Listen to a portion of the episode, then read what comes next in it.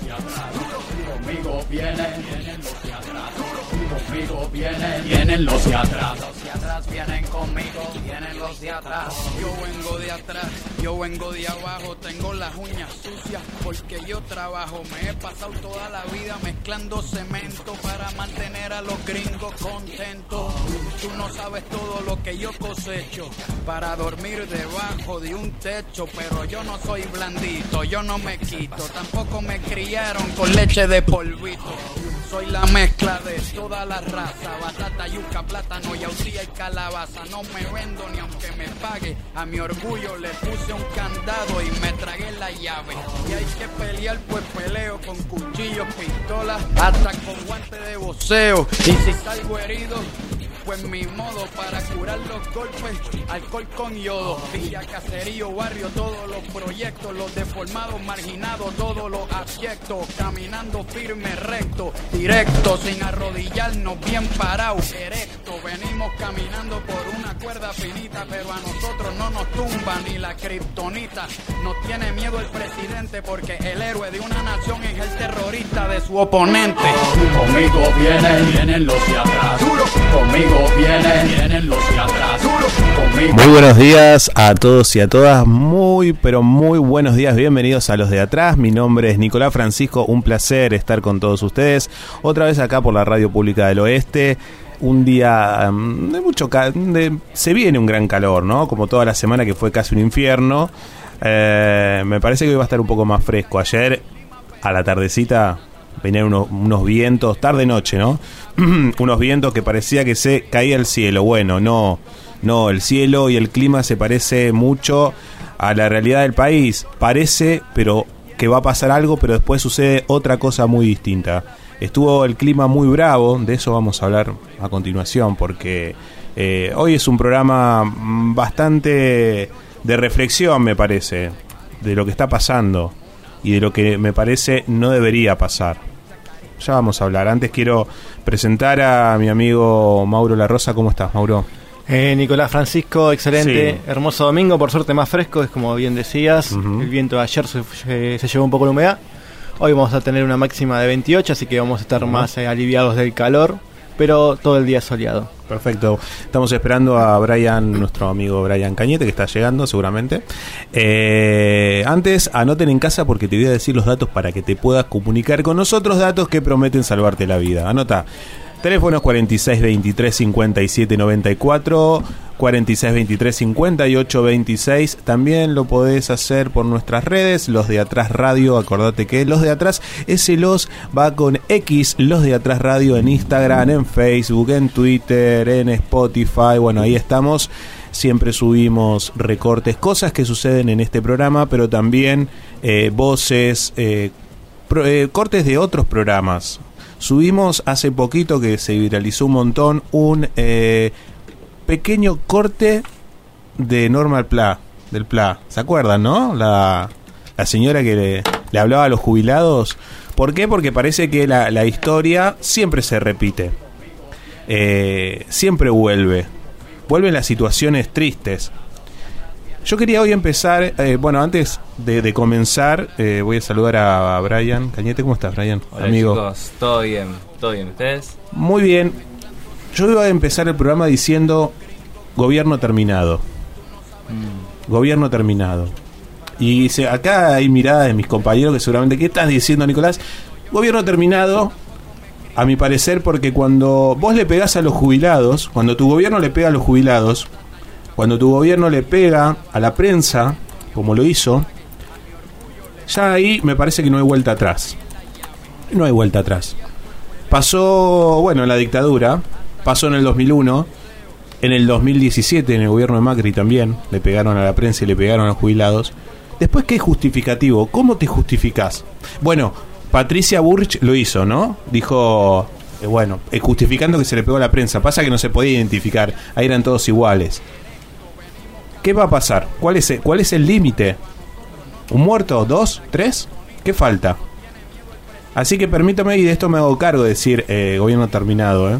¿Qué queda para mí? Y lo, y lo tiro a la mesa para debatir. Cuatro años de violencia, de violencia institucional, de violencia física, de, de violencia moral, cuatro años de violencia. Nos quedan, me parece. Sí, es algo que también se está diciendo, algo que plantea, no sé si pudieron leer una nota de la política online que dicen que Mauricio Macri tiene este un diagnóstico diferente, dice que a este gobierno le queda poco, que va directo a un crash y que él está ahí para eh, salvarlo con su, su séquito de personas que lo siguen, ¿no? Como el que ya fueron parte de su gobierno anteriormente.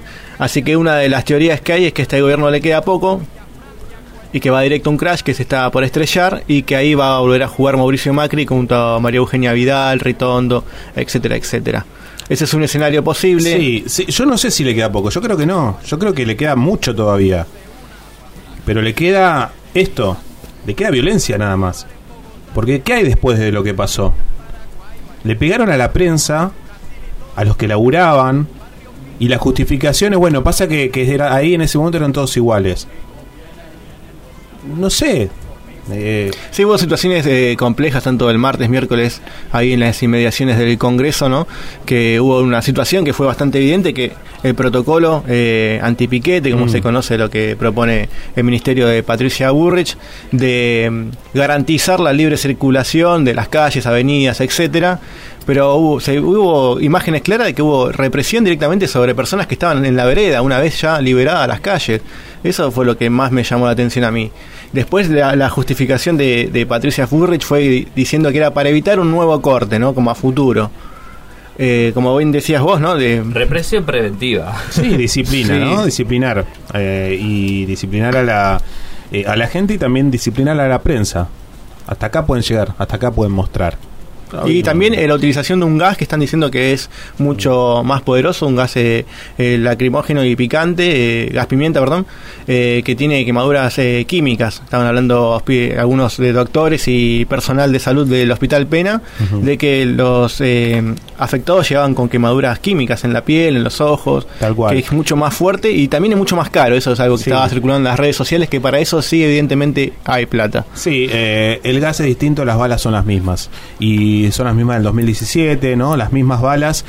Eh, que siempre son la autorización de un, de un civil, en este caso de Patricia Burrich, ¿no? que ella está muy contenta por todo lo que está pasando, por esta represión, eh, que debería, tendría que ser, a mi parecer, eh, el punto de quiebre, ¿no? de, bueno, hasta acá, ¿cuál es el límite?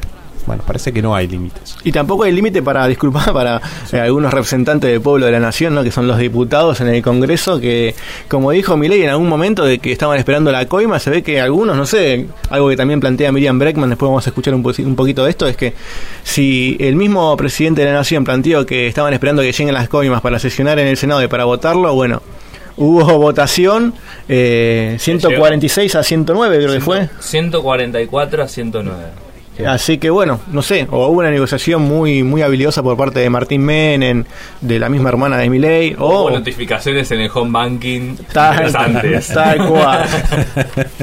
bueno, ¿qué, qué, vamos a tener en el programa del día de hoy? Vamos a venderte un poquito, así ya te hacemos el panorama del gran programa que tenemos aquí en los de atrás en la radio pública.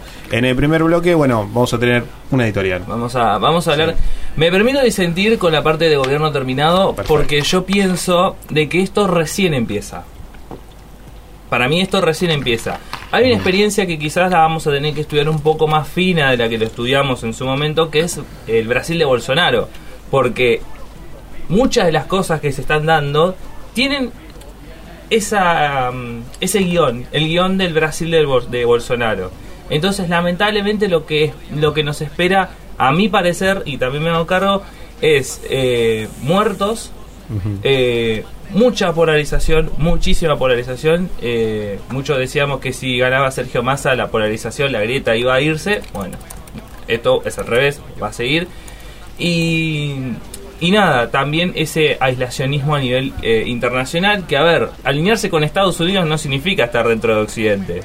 O sea, ser eh, porque yo creo que las relaciones carnales de los 90 van a quedar, pero como un juego de nenes al lado de lo que va a ser eh, la relación con Estados Unidos. Eh, que va a venir un portaaviones. Eso, eso. Bueno, está viniendo un portaaviones. Se capaz que se organiza la excursión. El George Washington de los Estados Unidos, ¿no? Estábamos hablando antes de entrar al aire y salir al aire, que hace varios años que no viene, que había dejado de venir a hacer maniobras con la llegada de Néstor Kirchner, no sé si sí fue después del famoso Alca al carajo, ¿no? De 2005, Mar del Claro, Plata. No, no es el buque ese que se chocó en ese puente Zárate, ¿no? No, ese que... No, no, no, ese- ese viene de África. No, porque capaz están probando.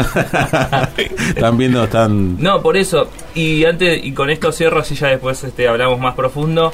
Eh, quizás es momento de volver a ver la película de Netflix Al filo de la democracia que trata Excelente. la, el, el deterioro del de los gobiernos de, de Lula de Dilma, de Temer y después el de Bolsonaro. Que, aunque- que aunque acá no pasó de esa manera, terminó pasando. ¿No? O sea, la historia se repite, pero muchas veces con ciertos cambios en sus guiones. Así que nada, vamos a estar hablando de eso y de lo que viene, porque la ley Omnibus todavía ni siquiera empezó. Todo esto empieza. Eh, en el segundo bloque vamos a hablar con el intendente de Morón, Lucas Gui. eh, va a estar bueno para ver cómo andan nuestros vecinos de, de Morón. eh, y también la opinión de- del intendente sobre el recorte a, la- a las provincias, a, a los distintos partidos y, demás cosas que, que le iremos preguntando a, a Lucas. Eh, en tertulia, ¿qué tendremos? Y sobre el final del programa, si llegamos con tiempo o con Sí. poquito, como suele suceder a veces, vamos a estar hablando sobre la primera fundación, si se Ah, quiere, bueno. o el primer arribo Sí, sí. a orillas del Río de la Plata, acá en lo que es la ciudad de Buenos Aires. Eh, bueno, vamos a hablar de Pedro de Mendoza, que llegó con sus hombres aquí a, a Buenos Aires, a lo que en teoría dicen los especialistas fue en el barrio de la Boca o Parque Patricios. Así que vamos a recordar esa fecha, que fue en teoría el 2 o el 3 de febrero, dicen las crónicas de la época. Promesas que están aquí en nuestro programa, pero antes, y ya un clásico de los de atrás, nuestro audio de frases, las voces de los protagonistas de la política argentina. Los de atrás. Radio Pública del Oeste. 89.3. Tenemos el presidente más sexy de todos los tiempos, así que disfrutemos y que nos vaya bien. El tipo asume por cuatro años, te tiene que decir a qué va a llegar en cuatro años, tomando la situación en la que empieza y la situación en la que quiere terminar. Vamos a dar quórum como primera definición, vamos a aportar al debate, vamos a votar en general la mayoría del bloque. Ah, la ley se tiene que tratar ya, ya eh, es muy importante entenderlo, es una ley que ha tenido un montón de cambios y bueno, es hora de tratarla. Cuando los cambios ya son tantos y se deforma el objetivo, ya no sirve. Así que ya se sacó un capítulo, mañana avanzamos. Nosotros tenemos la convicción de avanzar en un cambio y no nos van a parar. Estamos ante un escándalo de proporciones donde no se sabe qué vamos a discutir mañana. Pero si él dice que para aprobar la ley le piden coima, yo no puedo seguir adelante como si nada. Quiero saber quiénes son los que le están pidiendo coima. Nosotros vamos a denunciar que acá quieren hacer un ajuste, que mi ley sigue pensando en dolarizar y que para eso necesita más alta inflación, que se licúen salarios y jubilaciones. Nosotros tenemos una gran expectativa de que la ley salga. Los argentinos quieren que esta ley salga porque esta ley es a favor de la libertad de los argentinos, algo que ha estado prohibido en los últimos 100 años. Libertad, libertad, menos tongo, menos indigarcas, menos política berreta, menos empresarios, más competencia, más educación, más cultura. No puede el presidente de la República decir que hay diputados que pidieron coima sin presentarse a la justicia y hacer la denuncia correspondiente. Si el presidente tiene conocimiento que existieron diputados que fueron a pedir coimas, tiene la obligación política y moral de presentarse ante la justicia. El presidente Milei hizo campaña prometiendo que el ajuste lo iba a hacer la casta. Y lo primero que hizo cuando llegó al poder fue rodearse de la casta y hacer un ajuste tremendo y brutal sobre la clase media, los sectores populares y la clase trabajadora. No se puede gobernar sin razón y mucho menos razón y sin sensibilidad social. Todos los días toman decisiones improvisadas. Tienen marchas, contramarchas, para un ajuste intolerable en nombre de la libertad. ¿Qué libertad? ¿La libertad para quién? ¿Para unos pocos, para los privilegiados de siempre? Comunión por la Patria es un frente, no sé cómo decirles, así que les voy a decir izquierda también, porque de derecha no son. La, la, Argentina, cuando todavía no había llegado Perón en el 45, que es donde empieza realmente el populismo, y la, la, corriente de inmigración que había, no es la corriente de inmigración que viene ahora, que son los paraguayos, los bolivianos, pero gente que no tiene ninguna capacidad intelectual de trabajo. ¡Viva Cristo! ¡Viva la patria! ¡Viva Malvinas! ¡Y viva la libertad! ¡Sí a la ley Gases! Gracias, señor presidente. Bueno. Bueno, Escuchábamos eh, demasiado. Es, es mucho, es muy, mucho. Es un montón. Y, y lo que nos quedó fuera, ¿no? Sí, lo que quedó fuera, más. la pregunta a Pichetto sobre cuánto cuánta perca se había tomado, eso no entró, no se escuchaba No bien, entró pero en la bueno, nariz. está bien porque es el... Dijo, No, que, dijo algo que es muy sí. cierto, es una persona de muy mal humor. Sí. No, eh, tiene Tipo agrio, ¿no? Eh, Rancio. Bueno, y eh, que pidió que no aplaudan, ¿no? En, eh, después, no aplaudan, dijo. A ver, sí. se dice que sus años del Senado logró imponer que no se tome mate, que, el- digamos, no hable cualquiera, como dijo él esta semana. Entonces, claro, está el diputado donde, a ver, por el respeto a los señores diputados, un circo romano y la verdad se siente pobre del infierno. Bueno, pero es algo de nuestra idiosincrasia, ¿no? Esto de, de, de- de De que nos llevar el fútbol. 10 años, sí, eso.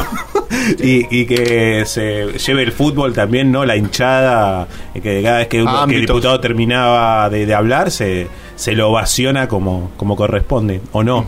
eh, Cindy Garcas, Sí, dijo ahí. sí, Esper, la- las frases de Esper. Me- Debe tener un libro. Sería bueno preguntar alguna vez si podemos entrevistar a Neologismos Esper, ¿no? de José Luis Esper. Sí, y después capaz lo puede publicar una vez que termine el mandato. Como la mayoría de los políticos que hacen, se retiran, se alejan y escriben un libro mm, como el que debe estar haciendo Alberto en algún en algún rincón Bueno, del como que planeta. está haciendo Sergio Massa. Sí, bueno, él lo anunció. Claro, él lo anunció, ya Sí. sabemos que lo está o escribiendo, Sí. lo está puliendo, pero... ¿Quién haría el prólogo de ese libro, no? Bueno, no sé, hay, hay tantos. Uh. ¿Qué tenemos? Dale. Eh, bueno, a ver, Ley Omnibus esta semana, eh, esta semana fue una semana muy intensa en lo político por una cuestión simple y es la Ley Omnibus. Y digamos que este es el primer capítulo, este es el, este es el primer round y si hablamos del primer round estamos a la mitad de ese round porque se se- tuvimos tres días para votar la ley en general. Es decir, por ahora sabemos que la ley salió, o sea, es eso. Pero el martes, el martes, que no sé por qué el martes, o sea, podrían arrancar el lunes, no, no pasaba nada. Es una fiaca el lunes. Eh, No, sí, mu- mucho laburo, mucho laburo. Eh, nada, va a arrancar la discusión en particular, lo que es un tema porque hay que ver qué sobrevive de esa ley.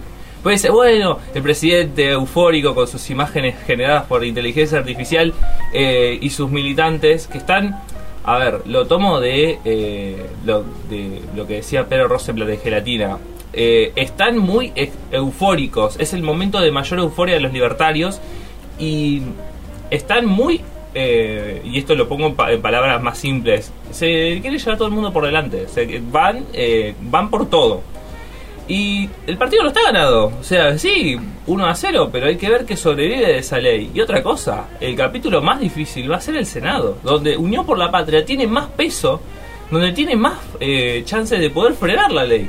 O sea, y ahí está el tema. Porque muchos dicen, bueno, ya está, viva la libertad, todo lo que quieras. Perfecto. Pero vos salís de diputados y tenés que ir al Senado donde la cosa es mucho más difícil. ¿Qué más va a ceder mi ley en su intento por querer eh, tener la ley ómnibus? Porque en el Senado, ahí sí vas a tener a las provincias, los intereses de las provincias. A ver, para decirlo así, tenías una lista larguísima de, eh, de empresas a privatizar. ¿Saben, ¿saben cuáles, las, cuáles son las que no se van a privatizar? Por ejemplo, las que están en Córdoba. Mm, claro. ¿Por qué? Y porque logró eh, Martín Charllora, eh, digamos, que salgan. Dice, bueno, yo te pongo los votos, pero a cambio, sacame esas empresas de la lista. Eh, ¿Por qué diputados de Tucumán, del peronismo tucumano, rompieron con Unión por la Patria? Porque les garantizaron eh, beneficios fiscales al limón, al azúcar. Entonces, así. En el Senado va a pasar lo mismo. Van a tener que hacer lo mismo, porque si no la ley no sale. Eh, para dar una idea, hoy Unión por la Patria sabemos que son 33, o sea, 33 votos de- en contra de cajón. Y a favor tenés 31. ¿Cuántos te van a definir la discusión? 6. 6 senadores te van a de- de- definir la cuestión. Entonces, ahí vamos a ver qué ofrece mi ley y obviamente si se hacen cambios tiene que volver a diputados. Entonces, otra vez vas a tener la misma pelea y hay que ver si los cambios le, le- les viene bien en diputados. O sea, esto no terminó, esto recién empieza. Pero, perdón, eh, pero sirvió para el título como pequeño triunfo para, para el oficialismo. ¿No? Me parece. Para mí es una victoria pírrica. Sí, Para mí es una victoria pírrica. Recordemos que de 664 artículos quedaron casi la mitad, ¿no? 380 y algo. 380 y pico. Así que ya de ahí hay la mitad. Que eso es lo más raro. Se votó un dictamen que no sabemos qué, qué dice. Porque fueron, porque hay artículos que sacaron, que dijeron, bueno, los vamos a sacar, y cuando lo leyó el secretario parlamentario estaban adentro. Y como, bueno, ¿qué pasó acá? ¿Están o no están? Por ejemplo. Igual cuando hay tantos artículos hay que ver cuáles son los realmente raro. importantes para la libertad de avance y cuáles son no humo, distracción, gilada, etcétera. Yo creo que hay dos patas. Las facultades delegadas, ¿no? Eh, que ya mi ley no las va a tener como quería. Él quería dos años prorrogables por dos años, va a ser uno prorrogable por un año. Y las privatizaciones. Es para hacer caja eso, ¿no? Claramente. Exactamente, para hacer caja. Pero con las facultades él puede decidir y hacer y deshacer a, como quiere. Claro, pasa que se reducen su- su- sus emergencias. Creo que es económica, financiera, de mm, sanitaria, energética y de seguridad, y no me acuerdo cuál otra más. Pero se redujeron, eran, creo que tenía emergencia para todo. Y bueno, fueron eh, reduciendo porque, bueno, eh, era prácticamente cer- cerrar el Congreso, listo, que gobierne él.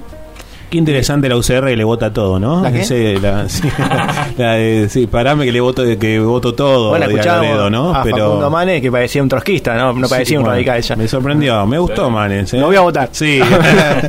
Eh, raro, bueno. Y Brian, discúlpame, también está, está en tela de juicio ahí en, en el medio del impuesto país. El impuesto país porque, a ver, si me vuelvo a- en el tiempo, el impuesto país surgió a, fin, a principios del gobierno de Alberto para, eh, digamos, sumar, es parte del cepo y es parte de eh, una forma de recaudación. A ver, el impuesto país es uno de los impuestos que más recauda. La ley dice que a final de este año se termina, ¿no? Entonces las provincias que quieren coparticiparlo. Si vos coparticipás un impuesto se queda para siempre en este país, es así. Y Milei no quiere eso, porque le dijo, se dice que le dijo al fondo que a mitad de año empezaría a levantarse el cepo. Si vos levantás el cepo, el impuesto país entonces se, Se tiene cae. que ir. Entonces, pero las provincias le dicen, bueno, yo te voto, pero en impuesto país coparticipámelo. O sea, dame plata, porque si uno se pone a pensar interanual, eh, la reducción de transferencias del gobierno nacional a las provincias fue una reducción del 98%. Bueno. O sea, en términos reales, eh, las provincias recibieron nada más 13 mil millones de pesos. Nada, o sea, al lado de lo que, de lo que, o sea, ajustando por inflación y todo, no recibieron nada. No recibieron nada. Así que nada, y otra cosa, el gobierno intervino en los medios públicos. Intervino eh, Educar, eh, intervino radio- eh, RTA y contenidos públicos. Un año para hacer una auditoría de qué hacen dentro de los medios públicos. En criollo las van a preparar para privatizarlas. Bueno, así está todo planteado en nuestro hermoso país, mejor país del mundo. Eh, parece, ¿no? No alcanza. Bueno, somos campeones. Tres alguien veces. dijo. Tres veces. Pero la primera las cosas turbia. pasan, sí. La primera es medio turbia, pero la contamos igual. Eh, sí. Eh, mm, todo está pasando muy rápido. Esta semana hubo de todo. Y poquito acá te lo contamos en los de atrás. Vamos a la primera tanda. Cuando volvemos, hablamos con Lucas Gui, intendente de Morón. Inicio de espacio publicitario. El gobierno municipal de Ituzaingó informa que se encuentra vigente el programa de cancelación de deuda 2021. Accede a importantes descuentos en el pago de tus impuestos. Para más información, comunicate al 5068-9311 o 5068-9386. O ingresa a la página web www.mituzaingó.gov.ar. Ituzaingó lo hacemos entre todos y todas. Municipio de Ituzaingó. Con el diario de ayer. Con el diario de ayer. El regreso. Te acompañamos en la vuelta a casa con toda la información y la actualidad. Hola, muy buenas tardes a todos y a todas y a todos. Comenzamos con el diario de ayer, lunes. Lunes de 17 a 18. De 17 a 18. Por la 89.3, la radio pública del oeste.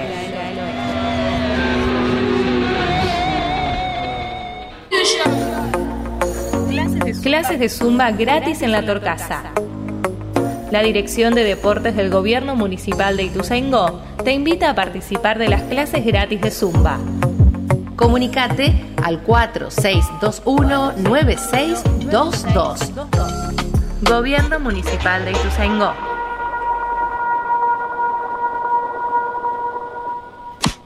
Fin de espacio publicitario. La radio pública del oeste te acompaña desde el 2014 con toda la actualidad, buena música y las noticias de tu barrio. Te informamos, te escuchamos, nos conectamos. La radio pública del oeste.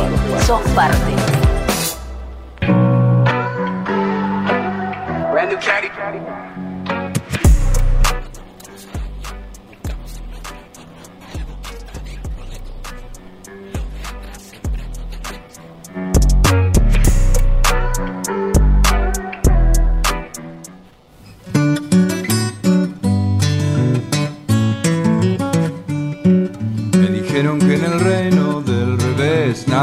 pájaro y vuela el pez. Que los gatos no hacen miau ni dicen yes, aunque estudian mucho inglés. Vamos a ver cómo es el reino del revés. Vamos a ver cómo es el reino del revés. Me dijeron que en el reino del revés nadie baila con los pies. Que un ladrón es juez y que dos y dos son tres. Vamos a ver cómo es el reino del revés. Vamos a ver cómo es el reino del revés. Me dijeron que en el reino del revés cabe un oso en una nuez. Usan barbas y bigotes los bebés y que un año dura un mes. Vamos a ver cómo es el reino del revés. Vamos a ver cómo es el reino del revés. Me dijeron que en el reino del revés hay un perro pequinés que se cae para arriba y una vez no pudo bajar después. Vamos a ver cómo es el reino del revés. Vamos a ver cómo es el reino del revés. Me dijeron que en el reino del revés un señor llamado Andrés tiene 1530 chimpancés que si miras no los ves. Vamos a ver cómo es el reino del revés.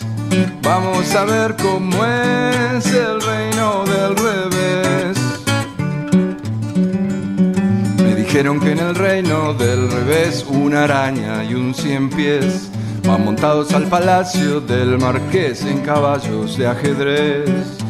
Vamos a ver cómo es el reino del revés.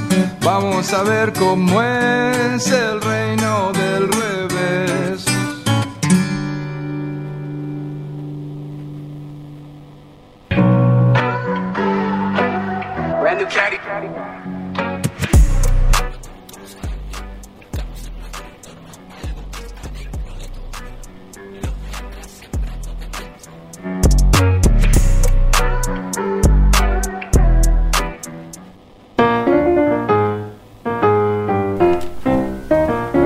Seguimos en los de atrás mientras eh, estamos eh, intentando llamar a, Lucas, al intendente, para poder charlar con él. Eh, recordábamos a, a María Elena Walsh en su reino del revés.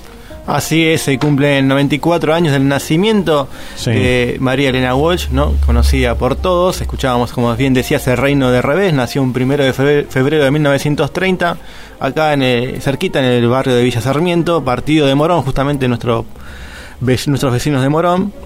Fue hija de un empleado ferroviario inglés llamado Enrique y que trabajaba en el departamento del ferrocarril oeste, lo que es el actual Sarmiento, ¿no? Sí, qué, qué- interesante esto del reino del revés, ¿no? Bueno, parece un poco lo que nos está pasando. Eh, escuchamos algunas eh, definiciones bastante interesantes de, en, el, en el debate. Eh, esto de que, de, de que la ley sale de a pedazos y ahora se tiene que votar el articulado, ¿no? Ahora vamos artículo por artículo. ¿Qué va a quedar? Bueno, Patricia Burrich dijo que ya mm, la ley así no le gustaba porque tenía que salir entera. Ya se había perdido algo así como el espíritu de la ley primera. Eh, bueno, me parece, porque acá pasa algo. Lo- los que quieren acompañar, los que acompañaron esta ley, eh, después no tienen el respaldo del presidente, que los critica por vía Twitter, porque nuestro presidente lo hace así. eh, no, no, no sé, no, no, no da entrevistas o definiciones, se comunica por Twitter. Bueno, es una forma, yo que se lo ha hecho también en campaña. No sé. Claro, a ver. eh, a ver, primero calculo que lo que Patricia Burr se refiere es, por ejemplo, la parte de eh, de lo que se- lo que significa una manifestación. Era, bueno, llegar tres personas a hacer una manifestación y tenía que pedir permiso al Ministerio de Seguridad. Ahora son 30 y no sabemos si eso va a sobrevivir. Eh, o también la parte de la legítima defensa, ese cambio en el Código Penal, que por eso digo, la ley ómnibus es muy amplia, eh, está saliendo como sale, la verdad, y es esto, es este amateurismo del gobierno que parecería que lo que se quiere pegar tiros en el pie y no lo logra porque, porque mueve los pies, nada más. Eh, pero ese comunicado muy poco, un rato antes de votar, eh, aún- vamos, vamos a hacer el contrafáctico que hacemos siempre. Si, lo- si hubiese, hubiese sido un gobierno peronista, hoy, no, hoy tuviesen votado todos en contra. Sí, también... eh, O ni siquiera hubiese quórum, seguramente. Ni siquiera, se hubiesen levantado todos. Pero la, la excusa, me parece, de, de- de algunos partidos, algunos sectores, es no queremos quedar pegados con el kirchnerismo, entonces te votamos a favor. A mí me resulta algo raro que cuando uno le, muchos de nuestros colegas le preguntan eh, y le hacen entrevista a cada uno, eh, no quieren decir que, que acompañan.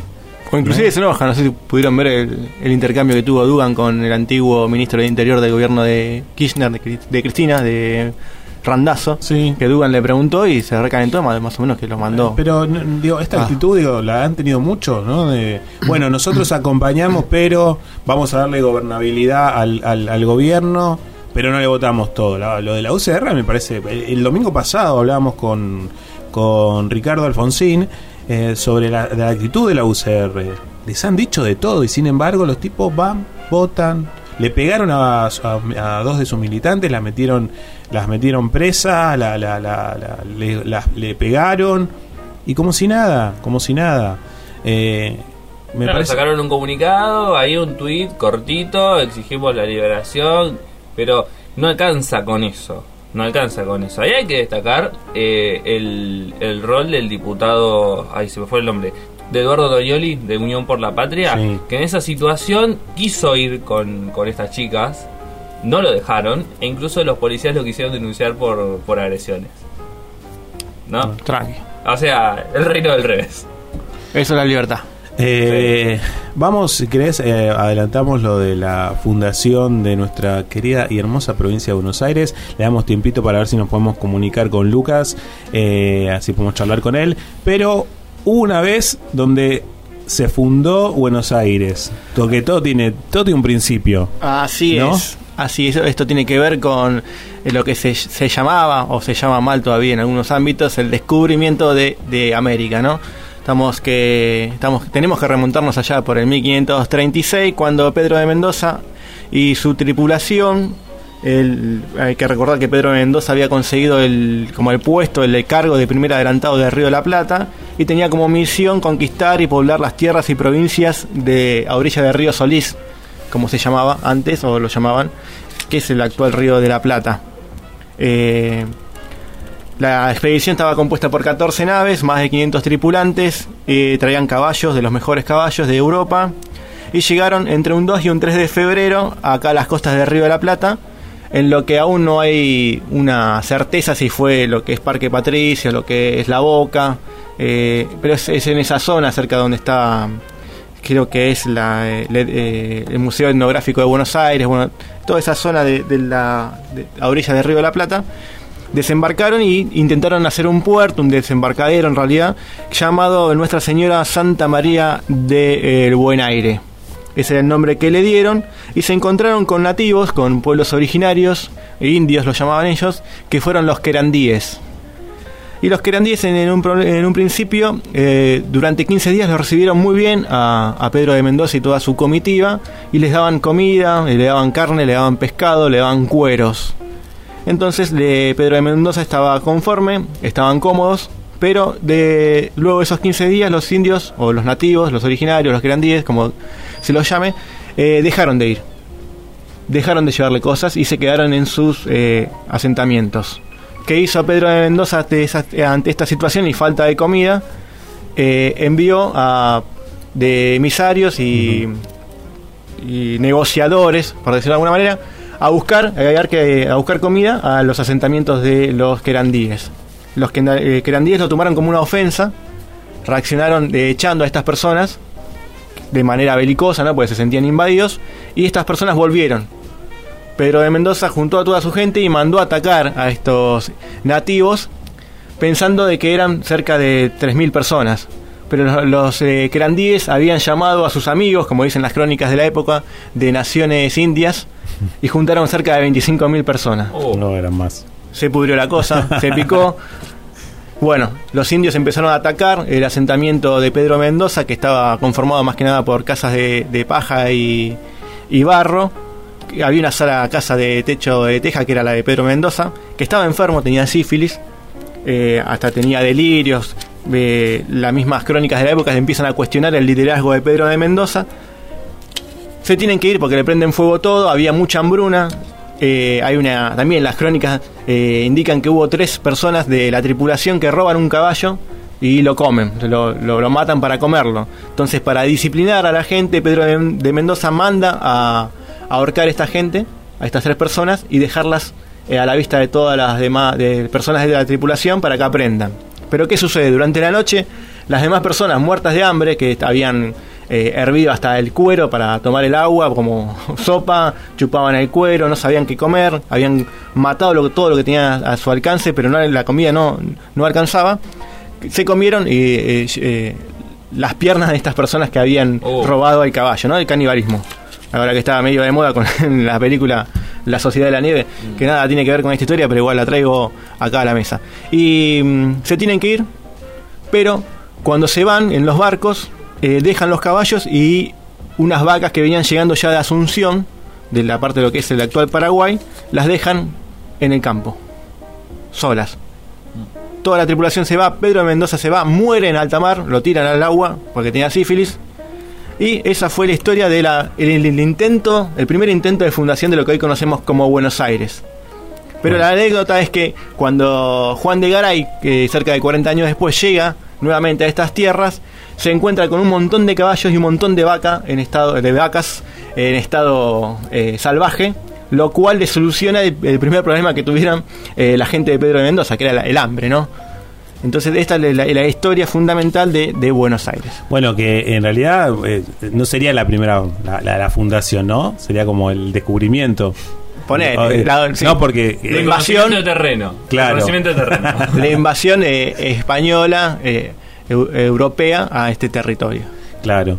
Y eh, la pregunta es aquí, que lo hablamos fuera de aire, es, bueno, ¿la funda el que la descubre? ¿O el, del segundo después, eh, el que viene, el que vino? Vamos, la, la- es el, el que se le da el título, bueno, fundamos Eh, Buenos Aires. Yo creo que el que el que tiene los laureles que se va a caer trapo, el que llega, se planta y resiste. Me, me gustó eso y me parece súper, súper metafórico y poético que le dejaron no sé cuántas vacas y caballos. Sí, era muy Eh, poca, eh, creo que claro, 10 caballos Y cuando y volvieron vacas. había toda una, una, una, una comunidad.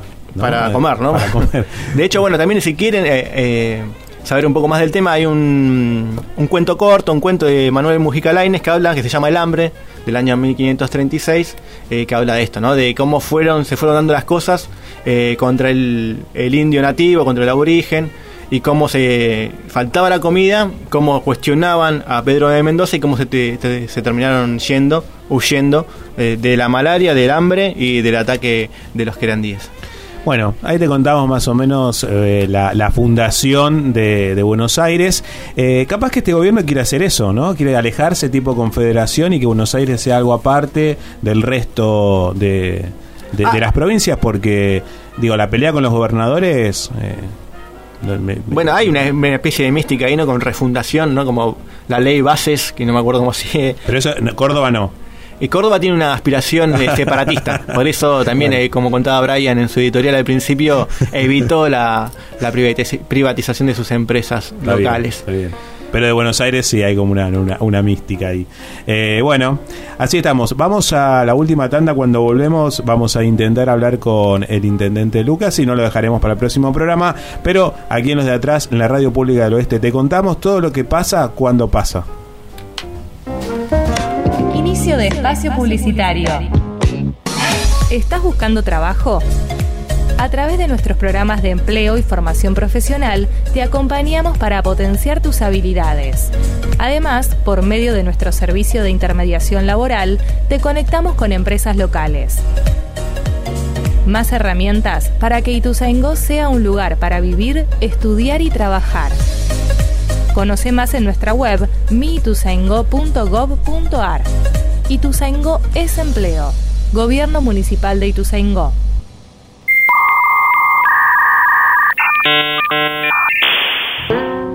Cine, series, juegos, cómics, actualidad y un poco de nostalgia. Ya soplamos el cartucho y limpiamos la consola para otra nueva temporada. Apreta Start y agárrate fuerte. Insert Coin. Los domingos de 12 a 13 horas por la Radio Pública del Oeste, 89.3. Ahora podés imprimir la tasa de servicios generales vencida sin moverte de tu casa.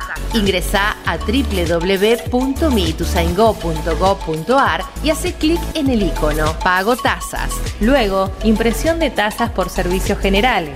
También podés enviar un correo al área de ventanilla única simplificada a la dirección ventanillaúnica@miituzaingó.gov.ar indicando el número de partida. Gobierno Municipal de Ituzaingó. Fin de espacio publicitario.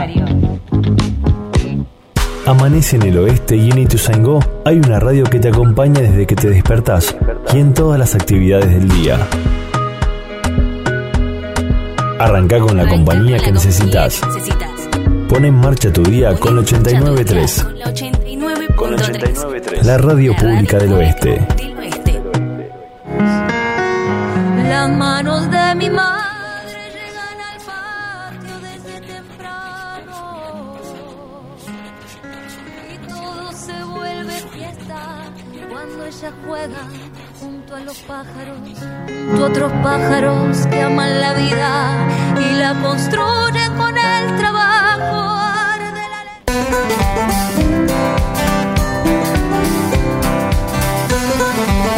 Ya no me encuentro preguntando sobre amor. Por fin no hay nada que pretenda no saber. Entiendo que no hay relación entre amar y envejecer.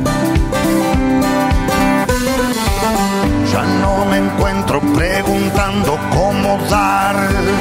Por fin comparto por el miedo de perder el milagro de tus caricias, llegando el amanecer.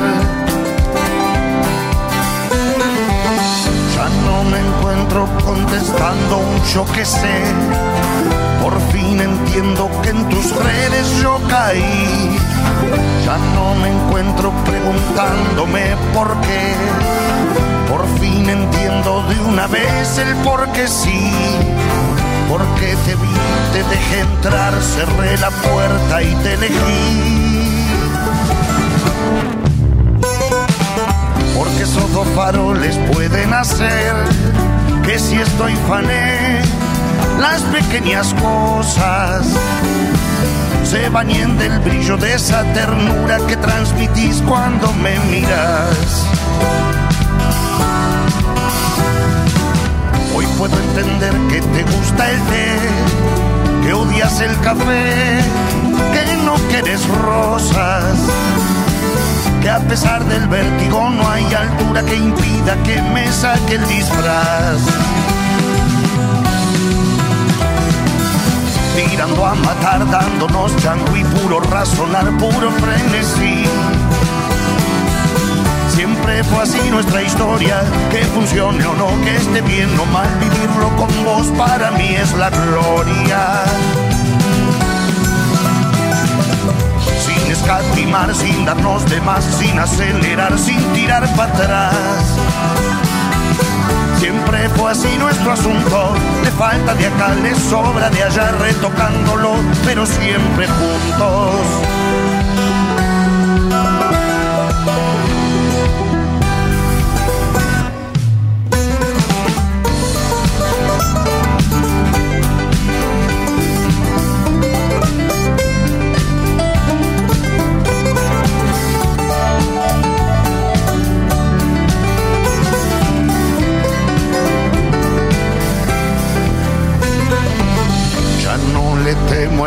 Ese cagón que habita en mí, ni a sus ataques tontos de furia precoz.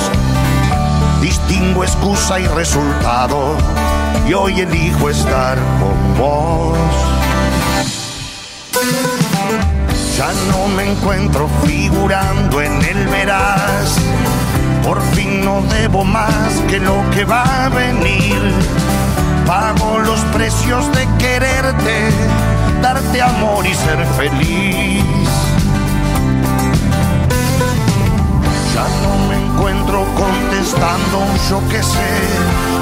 Por fin entiendo que en tus redes yo caí. Ya no me encuentro preguntándome por qué.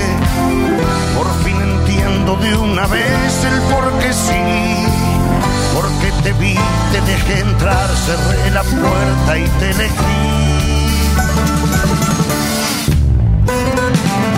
Porque me es imposible de imaginar agonía más cruel, más aterradora. Que mi canto y tu danza alejándose, uno arriba del tren y otro en la estación. En los momentos en que quiero escapar de mi propia piel, vos sos mi doctora. Tu panza y mi panza rozándose, no hay poeta que no haga una canción. Tirando a matar, dándonos chango y puro razonar, puro frenesí. Siempre fue así nuestra historia, que funcione o no, que esté bien o mal, vivirlo con vos para mí es la gloria. Sin darnos de más, sin acelerar, sin tirar para atrás. Siempre fue así nuestro asunto, le falta de acá, le sobra de allá, retocándolo, pero siempre juntos.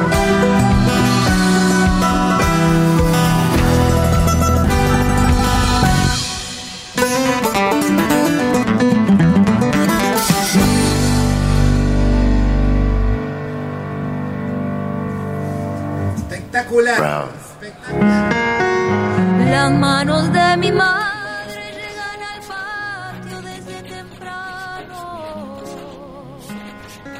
y todo se vuelve fiesta cuando ella juega junto a los pájaros, junto a otros pájaros que aman la vida y la construyen con el trabajo. Seguimos en el aire. Bueno, eh, se complica la conversación con la, nota con, con Lucas, con el intendente de Morón, porque bueno, nada, debe estar en viaje, pero si no lo podemos hacer hoy, lo, lo- dejamos para el próximo domingo. Me interesaba hablar esto de, de- lo que está pasando con el corte a la corte de presupuesto a las provincias, también que va a afectar seguramente a los diferentes distritos, eh, porque empieza a haber esto de la, de la política extraña, ¿no? Lo que se dice lo que se hace y después lo que está escrito.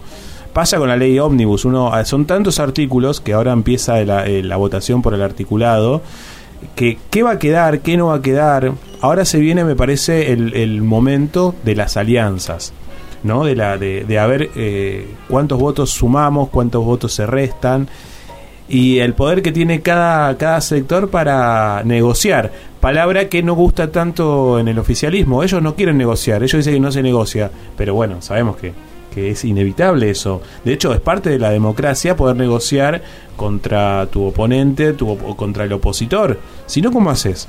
Bueno, sí, él quiere votar por decreto y que a- eh, parec- siendo un rey, un faraón, que se diga y se haga lo que él eh, dictamine. Bueno, no es así, Javier Milei. Acá hay una democracia y aunque no te guste la palabra negociar, vas a tener que negociar. De hecho, tus funcionarios están negociando. Bueno, sí, de hecho, bueno, el, el Rey León, ¿no? esa, es- esa mística que él se pone, pero también que hay mucho en redes sociales, ¿no? De, bueno, eh, ganamos, llegamos con el 56%. Pasa que el que desconoce la política y que no le interesa la política, eh, no, obviamente no tiene conocimiento de que el Congreso de la Nación está conformado no por el balotaje que se dio, donde sí Javier Milei sacó el 56%, sino tiene que entender y tienen que respetar que el Congreso de la Nación, tanto diputados como senadores, queda conformado en parte por las votaciones generales de octubre. Así que eh, Milei está eh, gobernando con una minoría dentro de diputados y senadores, lo cual, como queda demostrado, no es garantía. Y, Brian decía al principio, bueno, esto, la ley general eh, salió, ahora van a hacer eh, discutir el articulado en Cámara de Diputados y luego debería pasar a senadores, donde son 72, si no me equivoco, tres por cada provincia, más la ciudad de Buenos Aires, etcétera. Pero, y me, hablabas de un 30, eh, 33 integrantes 33 integrantes de Unión por la Patria que van a estar en contra y 31 juntando la Libertad Avanza, el PRO, la UCR, ta, que van a estar a favor. Tenés en el medio 5 o 6 que... Claro, yo hago la salvedad. Deberían estar en contra esos 33 de Unión por la Patria. Buena Pero corrección. Buena corrección. Sabemos que eso puede cambiar y que seguramente va a cambiar. Y es lo que a mí me preocupa y lo que en, en- en última instancia es lo que la gente eh, le termina molestando y de distintos sectores terminamos estando un poco muy, un bastante en realidad descreídos del sistema democrático y por lo cual eh, Javier Milei para mí en parte llegó eh, a- al poder. Yo creo que Milei tiene una- un gran defecto que va a tener muchos problemas eh, si sigue desde- en esta en esta en este camino. Eh, quizás tendría que preguntarle a un hombre que admira un poco, eh, que fue presidente también, eh, Bolsonaro, que Bolsonaro, mm, no digo que fue como él, porque Bolsonaro ingresa, él, gana eh, muy fuertemente, o sea, se impone con fuerza en la primera vuelta, no le alcanza para imponerse en primera vuelta y evitar el balotaje, pero se impone con una fuerza muchísimo mayor que la que se impone Milei en la elección general. Y aún así, Bolsonaro gobernó con lo que en, en Brasil se llama el centrado. El centrado son los partidos eh, que, si hacemos un paralelismo, sería la oposición de- dialoguista de acá. O sea, el tipo se apoyó sobre ellos porque sabía que si no, era imposible gobernar. Cualquier partido. Es más, el- Brasil tiene la particularidad de que ningún partido político por sí solo puede gobernar. Necesita gobernar sí o sí en coalición porque son es tan grande el Congreso y es tan grande eh, todo que no alcanza. Pero eh, lo que pasa, perdón, es, eh, es esto, ¿no? Milei que tiene un, un rasgo de autócrata, ¿no? Hay que decirlo. Y donde si sigue en este camino estamos creo viendo cómo este país eh, de a poco eh, se encuentra en una democracia de cada vez menor intensidad. Y ese es el problema. No vamos a echarle todas las culpas a Milei, obviamente que dos gobiernos, eh, el de Macri y el de Alberto, que no han podido garantizar, no han podido mejorar la situación económica, la situación de los bolsillos de la gente, es también una falta a la democracia por una cuestión bastante sencilla y es por el hecho de no haber podido garantizar eh, mejores condiciones para la gente, pero Milei es un paso más allá. ¿no? Es un paso más allá por lo que vimos en los últimos días, ¿no? Por eso, no podemos eh, echar todas las culpas sobre el gobierno actual. Hay participación, venimos de dos fracasos, hay que decirlo, venimos de dos fracasos. Y eh, el temor es si este no es el tercero. Claro, y la particularidad de que uno de los fracasos fue el gobierno de Macri, muchos de sus funcionarios están hoy en día acompañando a, este gobierno de Milei. Digamos, los, los grandes responsables, en gran medida, de- del país endeudado, etcétera, etcétera, fue el gobierno de Macri. ¿No? Y, gran, y gran parte de sus funcionarios están hoy con Milei y Macri detrás, ahí a la expectativa. Agazapado. Entonces, mucho tiempo lo, lo subestimamos a Mauricio Macri, pero bueno, el tipo eh, bastante zorro está ahí todavía. El gran a ganador del año pasado. El gran ganador del año pasado, hay que decirlo. Pero bueno, es, eh, eh, es así. Hay que ver qué, qué rol va a ocupar. Si es el, el verdadero, si va, se va a elegir. Primero hay que ver si logra imponerse como líder del PRO, que es lo más probable. Eh, en estos días se va a, a- a elegir a las autoridades. ¿Vieron ese operativo clamor a favor de Mauricio Macri? Autoridades de las provincias, todo. Es ese operativo clamor para que no haya elección y le pongan a Macri la, la presidencia del PRO. Y de ahí, ¿qué lugar va a ocupar? ¿Qué lugar va a ocupar eh, en, en ese espectro del PRO? Que, a ver, Juntos por el Cambio ya no existe, así que hay que ver cómo se reordena esa, esa cuestión. Estaba buscando un audio, que ahora se, lo- lo- se los voy a pasar, eh, sobre Adornis. Eh, sí, el vocero presidencial. El portavoz. Sí, el portavoz. Que el hermano, sobre, sí, el, bueno, el hermano tiene ya cargo, ¿no? Dos, ¿Cuánto va a ganar? Dos, Dos millones y pico, dice. Dos millones y pico. Bueno, Asesor en defensa. Plata que podría ir a los jubilados, ¿no? Jubilados que este gobierno le pegó. Eh, porque, bueno, podemos dedicar, si quieren, todo un programa a las fuerzas que Sí. ya me parece que está en, en su filosofía hacer eso, reprimir, pegar. Un operativo tan desarmado, tan atado con, como decía Copani, eh, atado con alambre, que ya da vergüenza. Porque eh, en, en la represión se disparaban entre ellos, entre los policías también. Ah, bueno. Bueno. eh, Están altamente capacitados. pero después, creo que esto fue el día miércoles, pasaba algo como esto. A ver, esperen, disculpen la prolijidad, pero quiero escucharlo. A ver si se lo... Bueno, mientras eh, lo, lo estamos lo están buscando. Si no, a ver, no importa, porque estoy, estoy hablando con, con el operador Licha. eh, pero a ver si lo puedo pasar por acá. Así no... ¿Y, y- y cuál sería? ¿Cómo andas, Fabián? Te extrañábamos. Estabas de vacaciones. Estaba de vacaciones, sí. El primer mensaje para el equipo de comunicación de Casa Rosada, que edite bien el video, por favor, así los odiadores en las redes pueden atacar a todos los periodistas que trabajamos en la Casa Rosada tranquilamente. En segundo lugar, Matías Aufieri, abogado de una organi- organización de derechos humanos, está siendo intervenido para salvarle un ojo y tiene consigna policial. Víctor Carreira, reportero gráfico de Telam, un balazo de goma en la pantorrilla. Alfredo Luna, reportero gráfico de Telam, delegado de Cipreva, un balazo de goma en el muslo. Lorena Tapia, periodista de la televisión pública, bala de goma en la cintura. Ignacio Petunchi, reportero gráfico, ámbito financiero, delegado de Cipreva. ¿Cómo? Sí, ya te lo voy a hacer, ya te lo voy a hacer. Balazo de goma en la espalda. Bernardino Ávila, reportero gráfico de página 12, bala de goma en el gemelo. Podría seguir leyendo 20 eh, personas más que fueron ayer heridas por balas de goma de la policía eh, en una situación bastante eh, desagradable. La ministra de Seguridad pregun- se preguntó esta mañana qué grado de violencia hubo en un reportaje radial. La Y ta- pregunta, Fabián. Están tus compañeros esperando para y preguntar. también, y también planteó la necesidad de hacer un protocolo especial para los periodistas que cubramos las conferencias, la- las movilizaciones, diciendo que nos quieren proteger. La pregunta concreta es, ¿quiere libertad de prensa efectivamente este gobierno para que se pueda transmitir lo que sucede como lo que pasó ayer en el Congreso? Gracias. Sí. Siguiente pregunta. Muy bueno, escuchamos. eh, nada, ¿no? Eh, Adorne, sí. De verdad hay libertad de expresión. Porque esto fue el martes, ¿eh? El miércoles también siguieron. El jueves se les pegó, a- se, se metieron mu- eh, presos también a distintos colegas eh, de, de prensa.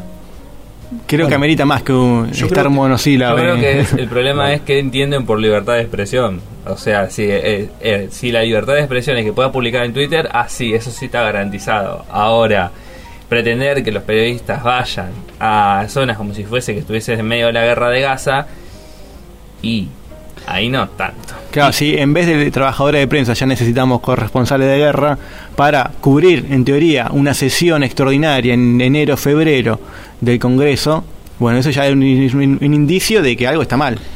Y mientras todo esto pasaba, ¿no? Había represión, había golpes, se pegaba la prensa, se le pegaban los jubilados. Eh, el, nuestro presidente Javier Milei posteaba una foto de un león agarrando una jaula y gente metiéndose a la jaula. Porque yo no sé si, si es que realmente lo entendió así Javier Milei. Quiero pensar que ni siquiera vio la foto y vio un león ahí y interpretó que era gente que salía, no, es gente que entraba a la jaula. Entonces, esto es muy peligroso, amigos míos. Muy simbólico. Sí, eh, muy simbólico. Pero Otra a vez. decir que no la ves. Sí, no, decir que no la eso- ves. Y Sí. no, cuando estás gaseado en la cara como los trabajadores de prensa no, no puede ver nada. Claro, y ahora parece que la prensa se tiene que identificar para no estar mezclado con la gente y no ser golpeado. Bueno, este es el país que quiere Javier Milei. Eh, y así es lo que te hemos contado. Gracias, Mauro La Rosa. Gracias a ustedes. Brian Cañete. Gracias, chicos. Licha, nuestro querido amigo y operador. Nos encontramos el próximo, el próximo domingo en esto que es Los de Atrás. Mi nombre es Nicolás Francisco que les dice buenos días, buenas tardes. Qué país, ¿eh? Y permiso.